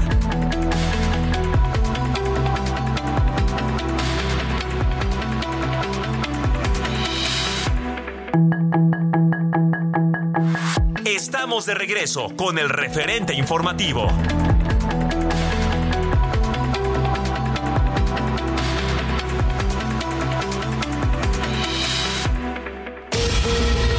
Wallace, abogado de la Fiscalía General de Nueva York, acusó que el expresidente de Estados Unidos Donald Trump ganó más de mil millones de dólares mintiendo sobre el valor de sus activos a bancos y aseguradoras durante al menos una década. El juez federal del Distrito Sur de Nueva York, Sidney Stein, fijó para el 6 de mayo de 2024 la fecha para el juicio en contra del senador demócrata Bob Menéndez y su esposa Nadine Arsalain, quienes son acusados de presunta corrupción mediante sobornos recibidos de empresarios. La alcaldía de Murcia, España, reveló que dos de las discotecas implicadas en el incendio ocurrido ayer domingo en la zona comercial de las Atalayas, donde murieron 13 personas y otras 14 resultaron heridas, no tenían licencia municipal y sobre ellas había una orden de cese de actividades desde enero de 2022. El presidente de Ucrania, Volodymyr Zelensky, agradeció este lunes al presidente del gobierno español en funciones, Pedro Sánchez, el apoyo que le está brindando la presidencia española de la Unión Europea a Ucrania, lo que podría ayudarle a acelerar su proceso de adhesión al organismo antes de finalizar este año. Mediante una encuesta, el Centro Estratégico Latinoamericano de Geopolítica reveló que el candidato ultraderechista a la presidencia de Argentina, Javier Milei, tiene una intención del voto del 33.2%, seguido de Sergio Massa, el candidato de la izquierda oficialista, quien tendría el 32.2% de cara a las elecciones en el país pampero el próximo 22 de octubre. El Consejo de Seguridad de la ONU aprobó este lunes el despliegue por un año de una fuerza multinacional de asistencia a la policía de Haití, con el objetivo de reforzar la seguridad en este país para combatir a las pandillas, el cual comenzará paulatinamente y podría extenderse por más tiempo. El exiliado obispo auxiliar de Managua Silvio José Báez y la investigadora Marta Patricia Molina denunciaron que los sacerdotes José Iván Centeno, Julio Ricardo Norori y Cristóbal Reinaldo Gadea fueron detenidos por la Policía Nacional en medio de la persecución contra la Iglesia Católica orquestada por la dictadura de Daniel Ortega. Para el referente informativo, Héctor Vieira.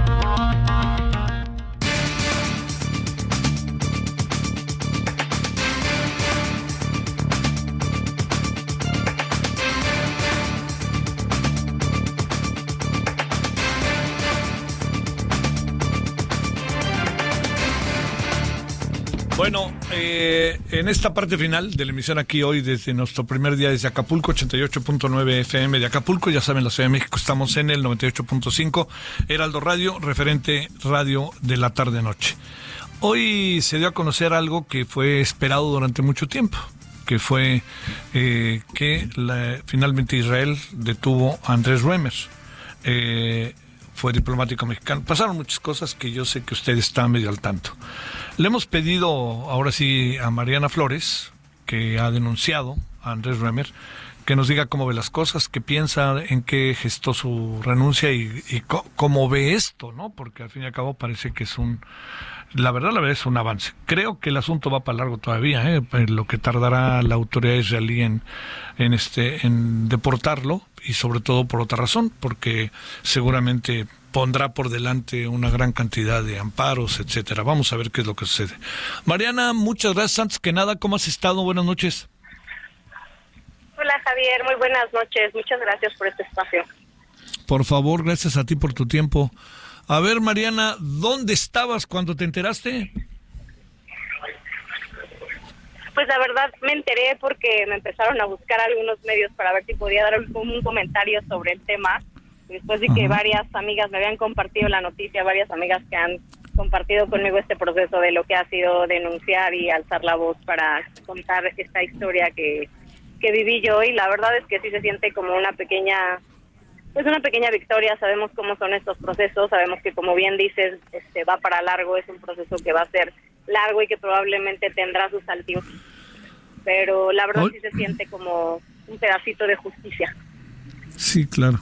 Mariana, este, ni hablar, como, como puedes imaginar, es importante como recordar cómo fue tu contacto, cómo tomaste el asunto, cuándo presentaste la denuncia y quién es este es quién es para ti este hombre que parecía por lo menos ante muchas cosas que hacía como una especie de, de una de una importante labor intelectual política un tipo este muy agradecido etcétera yo la verdad que no lo conocía, habré una vez me he encontrado con él en la calle y qué óvole, qué óvole, cuando hacemos algo, le dije que no, sin saber. Este, pero lo que te, lo que te pregunto es, este, a ver, ¿cómo fue la historia ahora a la distancia? ¿Cómo ves todo, Mariana? Pues mira, me gusta mucho cómo lo pintas, porque efectivamente desde un buscador en Google, cuando yo busqué a Andrés Romer, cuando iba a una entrevista de trabajo, en la que me enteré por la bolsa de trabajo del ITAM donde yo estudiaba, eh, pues efectivamente lo que salía es todo lo que tú acabas de, narrar, ¿no? Un hombre pues con un nivel académico muy alto, un hombre de, este, que parecía ser un hombre muy movido, un hombre muy brillante. Y yo dije, oye, qué bien, trabajar con una persona así suena bien.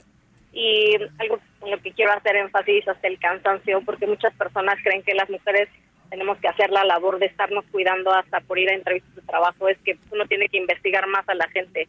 Pues no, las mujeres tenemos exactamente el mismo hecho que cualquier persona, cualquier otro hombre, de simplemente si uno tiene una entrevista de trabajo, googlear, ver las credenciales de una persona y decir voy, ¿no? ¿Qué necesidad tengo yo de andar haciendo investigación como si yo fuera policía espía para ver con qué tipo de persona me voy a encontrar? Y pues así como tú no lo conoces, yo supe de muchas personas que tiempo después me, cuando yo alcé la voz me dijeron que era un secreto a voces esto de que del tipo de persona que es Andrés Romer. Y yo siempre lo he dicho, uno no se puede, uno no se puede esconder tan fácilmente, ¿no? Uno sabe también quiénes son sus amigos y a todas esas personas que alguna vez eh, se, ha, se han vinculado con él y que están en todas estas fotografías de las bodas de sus hijos, las bodas que ha tenido, las varias bodas que ha tenido Andrés Romer, etcétera, y que lo sigan defendiendo hasta la fecha. Yo sé de varias personas, varias personas que incluso estaban en la Cancillería mexicana y que y que lo defendieron hasta el cansancio, ¿no? Mujeres que se dicen aliadas del feminismo y que lo han defendido hasta el cansancio. Entonces, la verdad es que ha sido ha sido una lucha bastante desgastante, muy cansada, pero donde he encontrado a grandes aliadas sobre todo en el gran trabajo que hacen las organizaciones de la sociedad civil para acompañarnos a las mujeres, que creo que merecen un gran reconocimiento. Eh, y pues es una labor muy importante porque también cabe destacar que esto no es simplemente que las autoridades hicieron su chamba y por eso estamos aquí. Estamos aquí porque las mujeres alzamos la voz, porque los medios de comunicación nos abrieron los espacios para que existiera la presión de la sociedad, para que no se olvidara este tema. Y pues yendo a tocar puertas, puertas con las autoridades, se fueron a tocar muchísimas puertas eh, dentro de las posibilidades que tenemos cada una de las mujeres que estamos en esta lucha. Entonces, que quede claro, este, pues que sí ha sido todo un proceso y que sí se siente como una validación de todo lo que, el trabajo que hemos hecho para decir que volten a ver este caso y que no lo dejen morir y que no lo dejen morir sobre todo por el tipo de personas por las que está protegido Andrés Romer. ¿Quién protege a Andrés Romer? Andrés Romer lo protegen muchísimas personas. Empezando, se sabe perfectamente que pues forma parte importante del círculo de Salinas Pliego, pero también de toda la gente que fue pues envolviendo con sus encantos que ya bien hemos, se han descrito, con sus encantos, con su carisma, etcétera, un grupo de personas que pues están en todas las esferas, ¿no? Y sobre todo, pues no olvidemos que él fue cónsul en San Francisco y después embajador ante la UNESCO durante la, durante la gestión de José Antonio Meade. Y, y también este en la gestión pasada en la Cancillería, que este, yo escuché en más de una ocasión a la ex subsecretaria Marta Delgado decir este, en más de una ocasión que ella no creía para nada que Andrés Romero hubiera hecho algo así y que simplemente había otros intereses en, en este tema. Y no hay otros intereses aquí. Cada una de las mujeres que estamos en esta lucha estamos por nuestra propia historia, contándola y, e intentando tener un pedacito de justicia. ¿Contigo qué pasó, Mariana? Eh, es una historia muy similar a la de todas las mujeres. Yo fui a una entrevista de trabajo siendo una mujer de 21 años, 22 años. Yo fui a una entrevista de trabajo y el señor Romer abusó de mí. En esa entrevista de trabajo, en su casa, en este espacio que ya se ha descrito muchísimo, en la biblioteca estilo sala de cine que se solía tener en su casa en la colonia Roma, cerca de Plaza Río de Janeiro. Y este fue pues, podría ser, es mi historia y se las cuento, pero podría ser la historia de cualquier mujer. Yo presenté mi denuncia, como muchas otras, y a mí lo que la autoridad me respondió es que mi caso ya, que mi caso prescribió. Eso significa que, pues, mi- que yo tuve que haber denunciado dentro de un periodo de tiempo que, que la autoridad considera y que el abuso sexual no se considera que no prescribe y que uno lo puede presentar cuando una se siente lista para hacerlo, sino que se tiene que hacer en el periodo que la autoridad considera aceptable.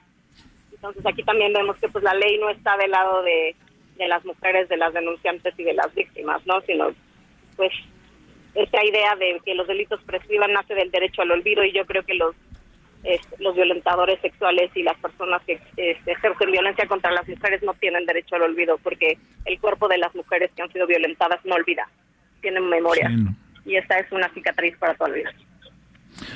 ¿Cómo se dio, Mariana, el encuentro con mujeres? ¿Cómo, cómo, cómo se puede ir contando esta historia teniendo miedo a contarla, al mismo tiempo no poder vivir este con esta historia en la vida de uno? ¿Qué, qué fue lo que fue pasando para empezar a comunicar esta historia y que te aparecieron mujeres que habían vivido circunstancias similares a la tuya? Pues yo lo primero que escuché fue la historia de Itzel Schnaz, que como bien saben fue la, la persona que hizo un video, que lo hizo público. Y yo cuando escuché la historia, la historia de Itzel y leí las narraciones que este, juntó la cuenta de Periodistas Unidas Mexicanas, que fueron las de más de 70 mujeres, yo me identifiqué perfectamente con muchas, ¿no? Yo decía, no puede ser que esté leyendo una historia de otra persona, parece que esta persona está contando mi historia. Y, y el momento en el que yo decidí denunciar, te voy a contar cuál fue. El momento en el que yo decidí denunciar es cuando ya había más de ocho denuncias públicas con nombre y apellido, porque también las personas exigían mucho que no fueran anónimas, que hubieran nombre y apellido, que yo no creo que eso sea válido, pero así era, era con nombre y apellido. Y, y aún así, él todavía dio una entrevista al país, me parece, para decir, no es cierto.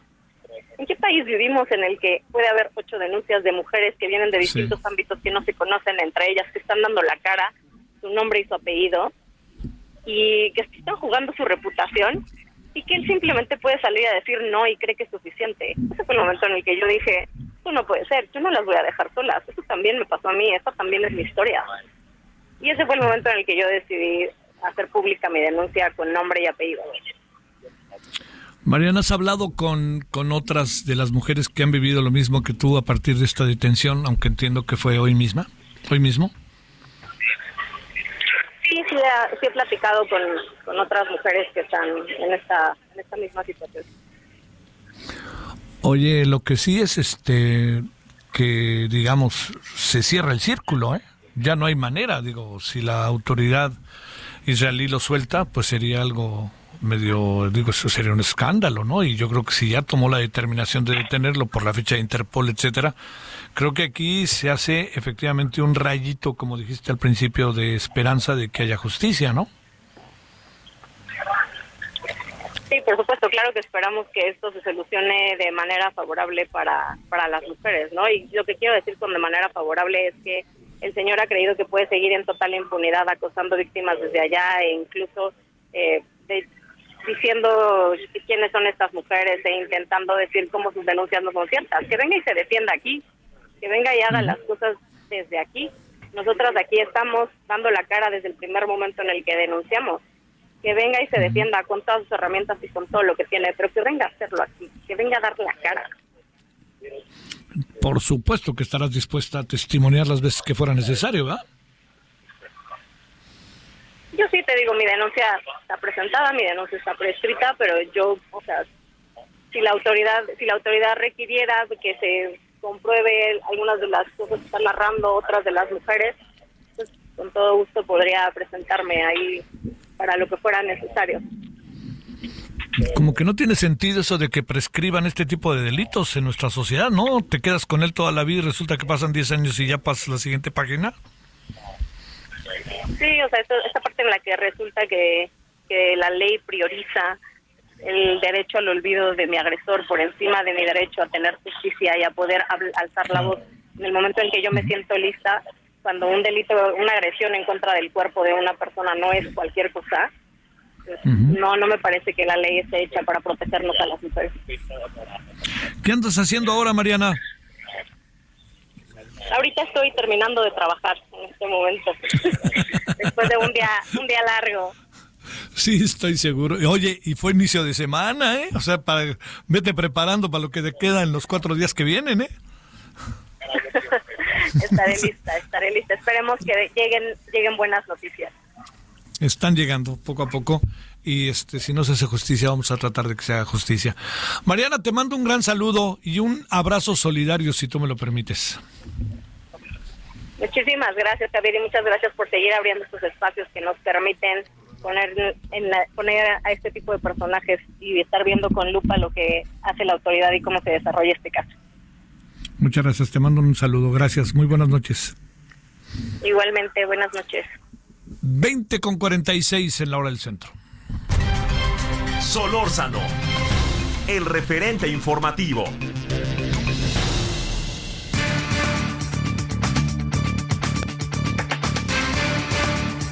En Acapulco hay que hablar de Guerrero. Y pues, hablemos con un exgobernador que no terminó mal, ¿eh? Que ya ve cómo pasa luego, que ya no los quiere ni ver. Héctor Astudillo, ¿cómo has estado, Héctor? Hola Javier, qué gusto saludarte y saber que andas por la tierra. Me da mucho Mira gusto. nomás, por tu tierra misma. ¿Cómo has estado, Héctor? Estoy bien, estoy bien, pues vivo en la Ciudad de México. Sí. Eh, voy frecuentemente a mi estado. Tú sabes, soy de Chilpancingo, pero estoy, estamos bien, estamos bien, gracias Javier. ¿Qué es vivir como exgobernador tomando en cuenta este estado tan complejo y bello que es Guerrero? Pues mira, uno siempre se hace, se quiere hacer la idea de que se va uno a retirar después de ser gobernador, pero eso es muy complicado, especialmente en estados como Guerrero, en donde hay una, diríamos, identificación eh, partidista muy muy fuerte, como es mi caso con el PRI, pues siempre que regreso, regreso con muchos compañeros y a muchas regiones de Guerrero. Frecuentemente regreso a Guerrero y estoy pendiente de Guerrero, estoy muy informado de lo que pasa en Guerrero y así como estoy informado, trato de, también de ser un hombre con prudencia en lo que digo, en lo que hago, puesto que vengo de ser gobernador en un tiempo que me tocó vivir complejo, difícil, recibí el Estado en condiciones muy difíciles, en llamas, diría yo, así lo, lo ubico, y, y bueno, traté de cuando menos darle gobernabilidad al Estado. Eh, siempre muy comprometido con mi tierra, yo siempre digo que invirtieron mucho en mí y trato de, de ayudar en todo lo que puedo, siempre hasta con un comentario positivo para Guerrero. ¿Está otra vez en llamas el estado o no, Héctor? El Estado está en un momento difícil. Si te digo que no está en un momento difícil, eh, pues caería yo en una mentira. Hay que escuchar los medios. Eh, los medios nacionales siempre hacen una referencia de Guerrero y creo que Guerrero no está pasando su mejor momento. ¿Dónde crees que andan estos resortes más rudos en el estado? El problema de Guerrero es la violencia, Javier. La violencia. En, pro- en Guerrero los problemas políticos pasaron a segundo término. y la violencia ocupa el primer lugar en todos los conflictos. Donde hay violencia, hay grandes conflictos y, y yo creo que el problema de Guerrero en este momento está siendo la violencia recrudecida. ¿La violencia recrudecida en la cotidianidad de la vida del delito del orden común o tenemos como eje los cárteles de la droga? El problema de Guerrero está radicado en una serie de circunstancias que voy a tratar de decírtelas muy rápido. Tenemos 500 kilómetros de mar, muy apetecibles para el desembarco de cocaína de los países de Sudamérica. Tenemos sierras donde se siembra amapola, tenemos eh, terrenos donde se siembra marihuana y consecuentemente esto ha propiciado pues que haya una disputa por el control del territorio por estas actividades ilícitas. Esto eh, sin duda ha generado que Guerrero se convierta en un estado eh, como un volcán permanente y creo que está viviendo una etapa compleja. Eh, no creo que sea la más difícil de todas las que yo he visto en los últimos años, pero sin duda está viviendo una etapa compleja. Todo se debe precisamente a una competencia que hay entre grupos que, que, que trabajan fuera de la ley o que hacen cosas fuera de la ley y que se enfrentan. Eh, ¿Vas a dejar el PRI? No, no, no. No, fíjate que no. No está en tu... Yo, yo he tenido este, serias diferencias. no vas a seguir a Claudia y a Miguel Ángel. No, no, no. Yo, yo he tenido, tengo una posición muy clara en relación a la eh, actitud del presidente del PRI Nacional. Yo no comparto su actitud, es un antivirtuoso, así lo ubico. Antivirtuoso, yo no le veo ninguna virtud a él ni como político ni como ser humano. Eh, pero mi militancia, que es casi de 40 años, pues no puede estar condicionada a la actitud de alguien que es el presidente del PRI. Yo tengo una militancia muy comprometida y voy a participar en el PRI en el tiempo que viene. Vamos a participar con el Frente Amplio y vamos a participar con Xochitl seguramente. O sea, ¿votarías por Xochitl, no por Claudia? No, voy a, yo voy a votar por Xochitl. Estoy convencido que esa es la ruta en este Frente Amplio, pero también tengo muy claro que a Xochitl hay que ayudarle. Tienen que ayudar a los partidos políticos y la sociedad civil, que en parte la impulsó, también tiene que seguirle ayudando muy fuerte. No permitamos que el golpeteo que le han hecho la debilite. Empujémosla, ayudémosla y vayamos a dar la gran batalla. ¿No está remoto que gane Xochitl con toda la maquinaria echada a favor de Claudia y con el presidente en primera fila? Yo creo que el presidente ha construido un ejército de seguidores muy fuerte. Ellos apu- apuestan mucho al plebiscito. Esto es, que califiquen al presidente el 2 de junio. Eso hay que impedirlo. La elección será entre Xochitl, en, términos legales cuando sean candidatos, entre Xochitl y Claudia.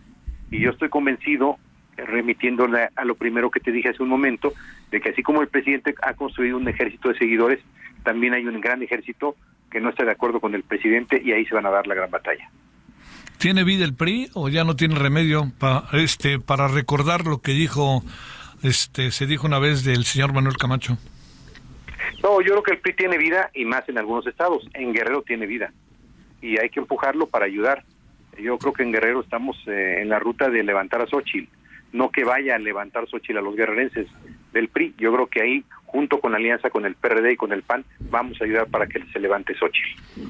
Ahora sí que pregunta para ver cómo le haces, mi querido Héctor. ¿Cómo ves el gobierno actual del estado de Guerrero? Viviendo un momento difícil, cualquiera que sea gobernador o gobernadora de Guerrero vive momentos difíciles. Creo que estamos bien, viviendo un momento complicado. Ojalá la gobernadora junto con su equipo tengan la capacidad de salir adelante en los momentos difíciles que están viviendo. ¿Cómo ves la popularidad del presidente? ¿No baja y no baja? Pues es la popularidad es la que precisamente a la que apuestan en la elección del 2 de junio. Pero la elección no va a ser entre el presidente y Xochitl, la elección va a ser entre Xochitl y Claudia y ahí hay que ubicarla, porque no creo que sea correcto eh, ir a una elección de Xochitl contra el presidente. Eso hay que hay que romper esa ruta. ¿Ebrard está pelas? Pues yo creo que Ebrard ha, ha dejado pasar los, los momentos más importantes después de, ¿no? Ojalá y pueda rescatar todavía lo que tiene, porque sin duda tiene seguidores. Pero yo creo que el timing de sus de- determinaciones como que se le pasó. Este, ¿y ¿Qué le vas a entrar para ser diputado o senador o qué vas a acabar haciendo, Héctor? Mi vida política creo que no está terminada. eh, seguramente en los próximos días, semanas voy a tomar una determinación por dónde voy a ir. Ah, a ver, danos una pista, no seas así. ya platicaremos, seguramente platicaremos. ¿eh? Bueno, te mando un gran saludo. Vamos vamos a ayudar y vamos a participar, sin duda. Te mando un gran saludo, Héctor. Gracias, gracias. Gracias. Me da mucho gracias. gusto saludarte y gracias por estar en la tierra. Por favor, Gracias, el gusto es mío. Gracias. bueno, ya nos vamos. Eh, gracias. Eh, quiero agradecer en lo, gracias, Román, ingeniero, como siempre, gracias, Celayeta, Adrián, que somos los foráneos hoy, ¿no? Este, eh, agradecer en nombre de todos ellos, Juan, gracias eh, por la verdad, por esta grandísima recepción que hemos tenido. Estoy cierto que será una buena, un buen maridaje para decirlo ahora muy a la moda.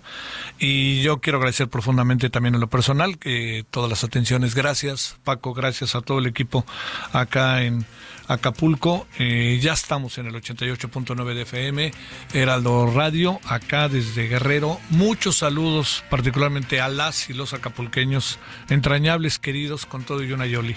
Bueno, pásela bien, mañana desde la Ciudad de México. 19 horas en Lora del Centro. Muchos saludos en la cabina, ya también en la capital. Gracias, pásela bien, buenas noches. Adiós. Hasta aquí Solórzano, el referente informativo.